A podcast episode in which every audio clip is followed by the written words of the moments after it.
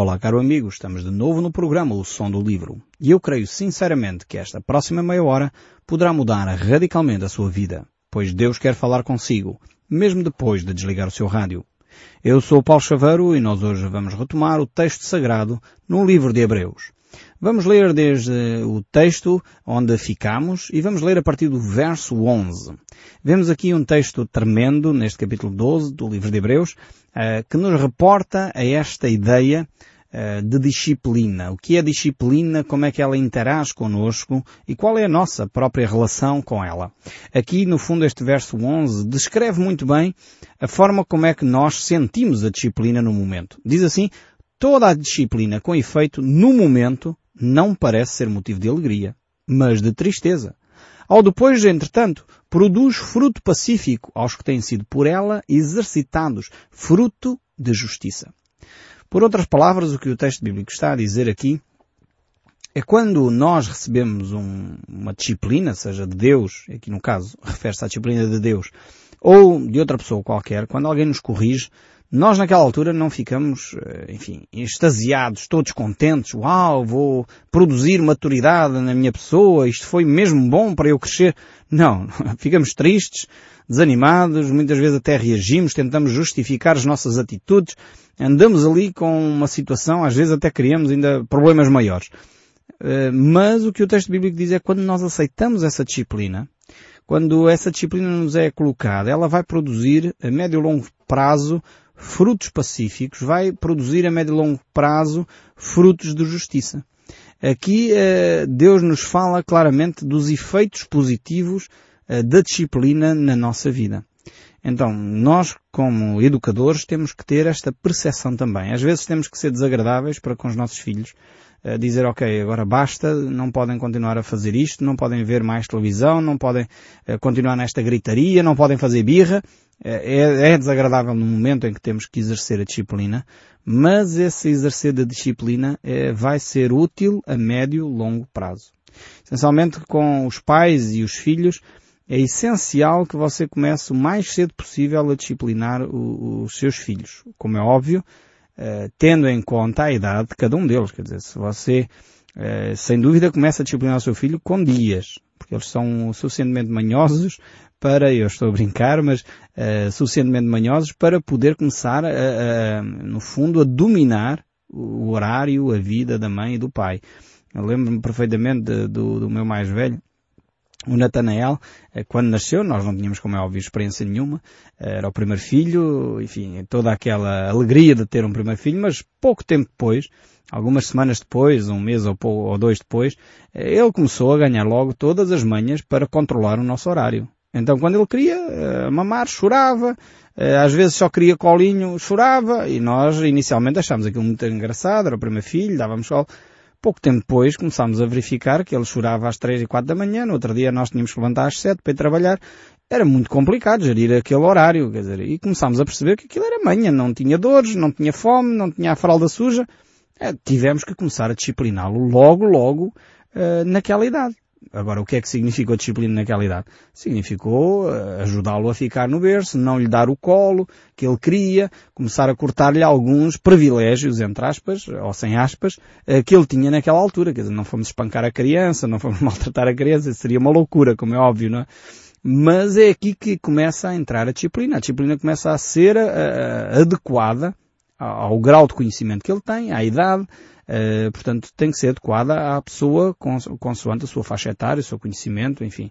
E é neste sentido que nós começamos a ver que a disciplina para os nossos filhos tem que começar logo muito cedo. Se nós não fizermos isso, rapidamente as crianças vão dominar lá em casa. E vão fazer birras tremendas nos supermercados, vão fazer birras tremendas em casa, vão controlar a vontade do pai e da mãe, vão fazer tudo o que lhes apetece. Nós pais temos que criar adultos responsáveis que sabem lidar com as perdas, lidar com o sofrimento, lidar com as vitórias, para não se tornarem adultos mimados, adultos, enfim, bastante desagradáveis.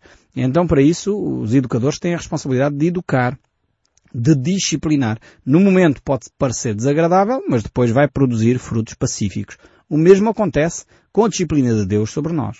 Nós muitas vezes não entendemos o sofrimento, não entendemos porque é que estamos a passar por esta ou por aquela situação, não entendemos determinadas situações porque é que alguém nos disse isto ou aquilo, mas Deus quer produzir em nós um caráter modificado. Um caráter, segundo as Escrituras, semelhante ao de Jesus. E o que é que isto quer dizer um caráter semelhante ao Jesus? Jesus dizia, aprendei de mim que sou manso e humilde de coração. É isto que Deus quer produzir no seu íntimo. Um coração manso e humilde. Se você é arrogante, se você é orgulhoso, se você acha que sabe tudo, provavelmente você vai passar muitas situações onde Deus vai querer trabalhar esse seu caráter. E depois Deus quer produzir no seu íntimo frutos uh, que sejam realmente dignos de arrependimento, fruto do Espírito, que é amor, paz, longanimidade, benignidade, mansidão, domínio próprio, e, e realmente Deus quer produzir isso em vós em cada um de nós. Então é por isso que muitas vezes o sofrimento, a disciplina que Deus exerce sobre nós é, é algo que não é agradável no momento, é talvez até triste, dói, mas Deus quer produzir frutos pacíficos no nosso íntimo. Mais uma vez é um desafio de Deus uh, para a nossa vida, para nós crescermos. O texto bíblico prossegue, por isso restabelecei as mãos descaídas e os joelhos trôpegos, ou seja, se estás a viver uma situação desanimada, por outras palavras eu quero dizer este texto, se estás a, a, a desencorajado, desanimado, abatido, portanto com as mãos descaídas, os joelhos a vacilar, já não me apetece caminhar mais, não, não quero andar, já não vou exercer ministério, já não vou visitar a igreja, já aquele irmão desanimou-me, disse uma coisa que me feriu, já não quero saber mais. Eh, então, restabelece de novo, levanta as mãos, ergue o queixo, levanta a cabeça, põe as pernas firmes e põe-te a andar de novo no caminho. Como diz o início deste capítulo, colocando os olhos no autor e o consumador da nossa fé, que é Jesus Cristo. Colocando os olhos na meta, não colocando nas circunstâncias, não colocando no sofrimento, não colocando os olhos naquilo que é circunstância à nossa volta, mas colocando os olhos na meta que é Jesus. E para que cada um de nós possa restabelecer as mãos descaídas, os joelhos trôpegos, é necessário realmente combater o desânimo, a tristeza, uh, os complexos, o medo, a dúvida, senão realmente vamos continuar nessa atitude, ah, sou um coitado, sou um desgraçado, pobrezinho de mim, nunca mais tenho melhoras, nunca mais vou para a frente. Ainda esta semana estava a ouvir uma senhora já com quase 70 anos, ela a falar de uma forma tremenda. Tinha sido amputada uma perna, uma senhora que tinha, sofria de diabetes, ela dizia, quando estava embaixo nessa altura, desanimada, eh, voltei-me para a palavra de Deus e Deus fortaleceu o meu coração. É esta a atitude. Este é o desafio. É, é que deixar que Deus eh, fortaleça as nossas mãos, fortaleça as nossas pernas para voltarmos à caminhada cristã. Não podemos ficar prostrados constantemente. Nós vemos que o, o autor de muitos dos salmos, alguns deles eram escritos por Davi, eh, manifesta em algumas alturas o desânimo, o coração abatido, mas eh, não ficava por aí. Por isso eles se transformaram em verdadeiros heróis da fé. Víamos, por exemplo, Elias, um grande homem de fé, eh, que em algumas alturas se sentiu desanimado, fugiu da luta para o qual Deus o tinha chamado e fugiu lá para a caverna. Isto está relatado em 1 Reis capítulo 19. E é tremendo como Deus restabelece este homem. A Bíblia diz que ele ouve a voz de Deus uh, num som calmo e tranquilo. Primeiro passa uma tempestade, passa um terremoto, passa um, um ciclone, e nada disto trazia a voz de Deus, nada disto trazia o consolo. Mas a voz de Deus vem num som calmo e tranquilo que fortalece o seu coração. E realmente ele é um dos grandes heróis da fé, um dos grandes homens de Deus, que vemos como ele se reanima para voltar ao serviço a Deus. Por isso o apóstolo Paulo também, outro grande herói de Deus, eh, podia afirmar dizendo, posso tudo naquele que me fortalece. Uh, realmente é isto que cada um de nós necessita mais e mais para a sua vida. Ser fortalecido na pessoa de Deus. Muitos procuram fortalecimento nas circunstâncias, até na religião, que em si mesmo às vezes confundimos religião com relacionamento com Deus. Deveriam as religiões conduzir um relacionamento com Deus. Só que infelizmente às vezes as religiões promovem outras coisas. Promovem até às vezes idolatria. A pessoa tem que idolatrar lá o líder que está à frente daquela confissão religiosa, tem que ser quase igual a ele. Mas não é isto que a Bíblia diz.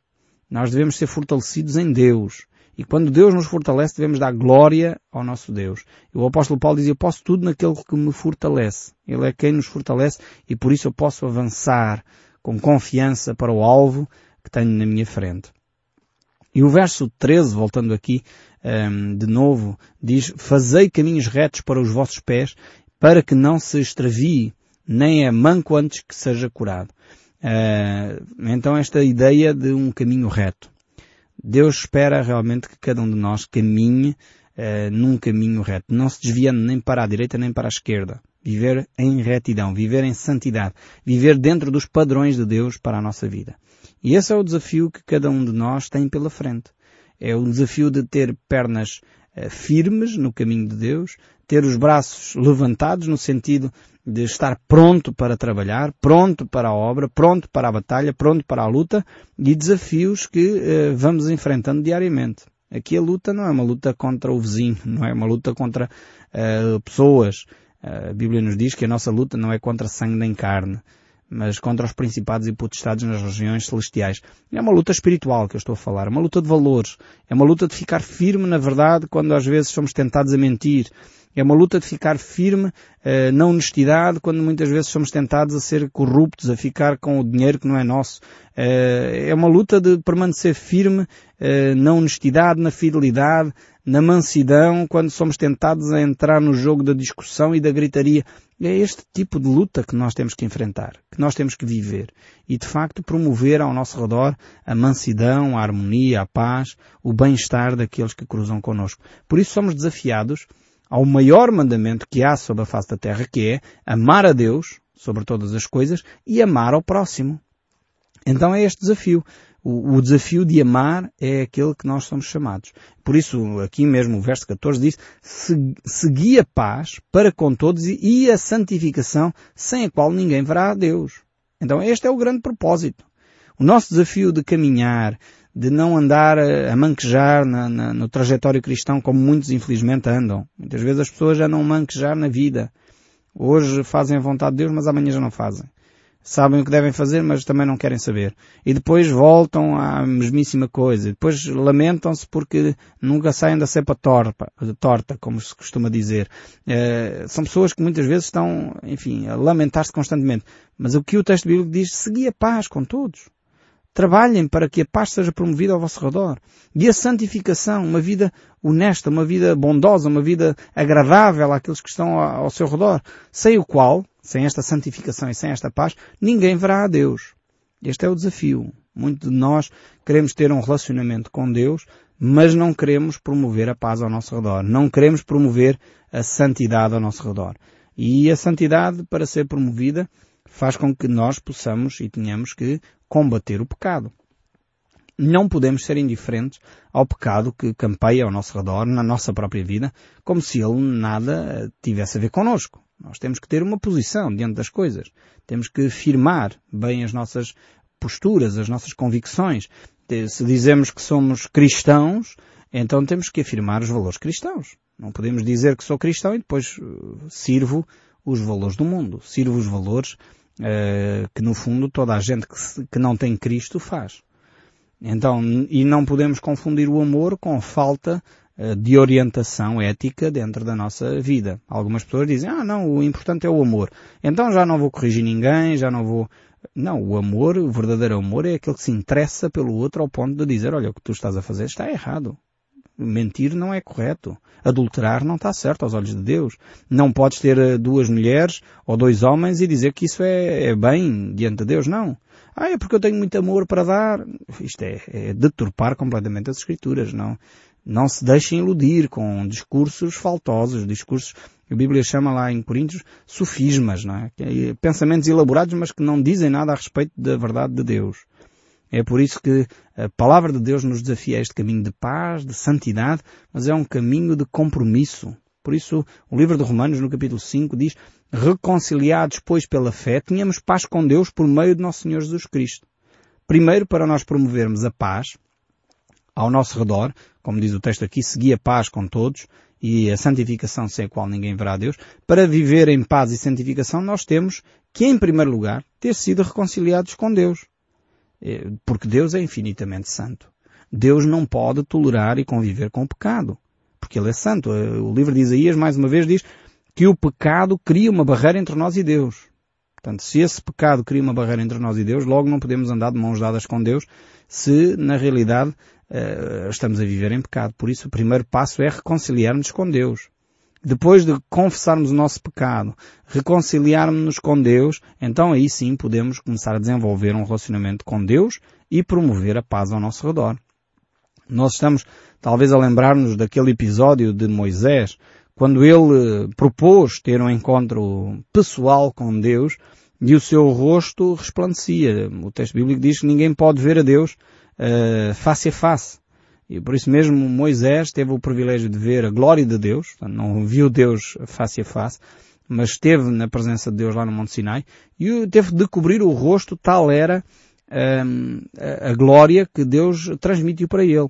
E é interessante o texto que nós já vimos aqui em Hebreus, que dizia que Moisés de alguma forma encobria o rosto também para que os outros não vissem a glória a desvanecer-se, ou seja, a sua intimidade com Deus a desaparecer. Curioso esta, esta dupla uh, ligação entre o véu que Moisés tinha no rosto e a sua intimidade com Deus. Então, uh, uh, o texto bíblico desafia-nos a essa relação com Deus. É possível ter essa relação com Deus. Hoje temos o Espírito Santo que habita em nós, foi enviado no dia de Pentecostes, é prometido por Jesus Cristo. Todo aquele que recebe a Jesus Cristo recebe o Espírito Santo de Deus e por isso mesmo tem um relacionamento hoje com Deus como nunca houve possibilidade de haver na história da humanidade. Por isso o texto bíblico nos diz, quando Jesus está a falar, bem-aventurados limpos de coração, porque verão a Deus. Então, para nós podermos ter esse relacionamento com Deus, para nós podermos ter uma vida de intimidade com Deus, nós temos que ter o nosso coração limpo, confessado os nossos pecados, poder então ter de facto um coração purificado pelo sangue de Jesus Cristo. Dessa forma, nós então podemos começar a desenvolver o nosso relacionamento com Jesus, através de Jesus, o nosso relacionamento com o Pai. E temos que entender mais uma vez que esse relacionamento com o Pai é através da pessoa de Jesus Cristo, porque Ele foi o único, eu não me canso de dizer isto, foi o único que uh, disse, eu sou o caminho, a verdade e a vida, ninguém vem ao Pai senão por mim. Não foi Maria, não foi José, não foi o apóstolo Pedro, não foi o apóstolo João, não foi o apóstolo Paulo, não foi São Francisco de Assis, não foi qualquer outro ser que disse que é o caminho. Eles são modelos, são exemplos que nós realmente devemos aprender deles como eles viveram a sua fé. Mas não são mais do que isso. Não são intermediários, não são o caminho. O único caminho para nos ligar ao Pai, o que a Bíblia nos aponta, é a pessoa de Jesus Cristo. Mas voltando aqui ao capítulo uh, 12, o verso 15 diz, atentando diligentemente, porque ninguém seja faltoso, separando-se da graça de Deus, nem haja alguma raiz de amargura que brotando vos perturbe, e por meio dela muitos sejam contaminados. A graça de Deus aqui uh, não é a salvação. A graça de Deus é a oferta da salvação. Não, não faça confusão entre uma coisa e outra. A salvação é a salvação. A graça de Deus é o que disponibiliza para nós essa oferta, que é a salvação. Se uma pessoa chega uh, a estar próximo, a perceber a graça de Deus, mas não recebe esta oferta, então ele nunca chegou a ter esse relacionamento com Deus. É a mesma coisa que, dando aqui um exemplo, talvez mais terra a terra, talvez nos ajude. Eu digo a todos vós, temos um, uma Bíblia para vos oferecer, mas se vocês não escrevem para nós, eu não vos posso oferecer essa Bíblia. Então é necessário realmente que uh, vocês tomem essa iniciativa de receber o presente que nós temos para vos dar. Uh, então é no fundo esta mesma imagem que temos aqui nas Escrituras. Deus uh, tem uma, um presente para nos dar que é a salvação. E Ele nos dá de graça. Você não tem que comprar nada, não tem que mandar nada, simplesmente tem que receber. Agora é necessário você dizer eu quero, eu quero receber. E é assim que a salvação chega até nós. É esta dádiva imerecida que Deus nos faz. E por isso mesmo eh, é necessário que nós eh, estiquemos no fundo a nossa mão para acolher este presente que o nosso Deus eh, nos dá. Então é por meio da graça que nós podemos alcançar esta bênção de vida espiritual, esta bênção que Deus tem para nós de vida triunfante. Mas ao mesmo tempo algumas pessoas não vivem neste patamar. Mas quando acolhem no meio deles a amargura, uh, como diz aqui o texto, nem haja alguma raiz de amargura que brotando em vós perturbe por meio dela muitos e muitos sejam contaminados. Então quando a pessoa acolhe no seu meio uh, a amargura, o ressentimento, começa a alimentar esses atritos, dizendo, ah, aquele fulano fez, eh, teve uma má atitude para comigo. E depois começamos a alimentar esse sentimento de amargura, começamos a alimentar essas ideias. Então ela começa a brotar em nós, é como uma planta quando nasce, sai da terra, começa a brotar, e então o que é que dá? Dá fruto. E o fruto aqui é um fruto que contamina, é como fosse uma planta venenosa. Uma planta que vai minar tudo aquilo que está ao nosso redor. Algumas pessoas dizem, ah, aquela igreja ali não é muito boa. Pois, provavelmente é porque lá no seu meio está a brotar raízes de amargura. Está a brotar, provavelmente, a maledicência. Está a nascer ali naquele meio situações que são contrárias à paz e à santidade. Então, por isso mesmo, aquele ambiente passa a ser um ambiente contaminado. Por isso necessitamos eh, de abandonar o pecado, procurar a santidade, viver dentro dos padrões de Deus, porque o fruto do Espírito não é nada disso. O fruto do Espírito é amor, é alegria, é paz, é longanimidade, é benignidade, bondade, fidelidade, mansidão e domínio próprio. Isto são frutos relacionados com a minha uh, atitude com Deus. É o fruto do Espírito. Aqui a ideia do fruto do Espírito é quase como se fosse um cacho de uvas, em cada um destes atributos fosse uma uva. É o amor, é a alegria, é a paz. Veja bem, é tudo coisas boas que Deus quer produzir em nós. Fidelidade, mansidão, domínio próprio, coisas vitais para a nossa maturidade como seres humanos. E o verso 16 ainda diz, não haja algum impuro ou profano como foi Isaú, o qual por honra pasto vendeu o seu direito de primogenitura. Agora, temos que relembrar quem é Isaú, talvez você não conhece esta figura, não, se calhar não seguiu o nosso programa desde o início. Isaú era um dos irmãos de Jacó, eh, filho uh, de Isaac. Ele então um dia chegou a casa, enfim, estava cansado, não lhe apetecia cozinhar e o seu irmão Jacó estava a cozinhar, a fazer um guisado de lentilhas. E ele, para não ter trabalho, enfim, porque desfalecia, rapidamente, não dando importância àquilo que é vital, ele vende ao seu irmão o direito de primogenitura, o direito de ser o filho mais velho, o direito à herança, no fundo é isto.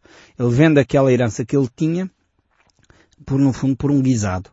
Uh, e realmente é esta prática de negligência, esta prática, enfim, de dar pouca importância àquilo que é vital, que é condenado aqui. Devemos ter este cuidado de não vendermos coisas importantes por, eh, desculpem uma expressão, mas o povo usa esta expressão por tudo e meia, não é?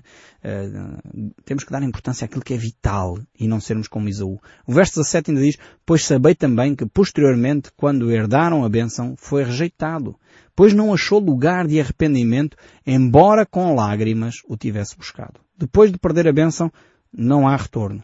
Às vezes Deus é misericordioso e dá-nos uma segunda chance, mas muitas vezes colhemos as consequências daquilo que nós semeamos. Mas nós vamos ficar por aqui hoje, não temos mais tempo para avançar e eu espero sinceramente que o som deste livro continue a falar consigo, mesmo depois de desligar o seu rádio. Que Deus o abençoe ricamente e até ao próximo programa.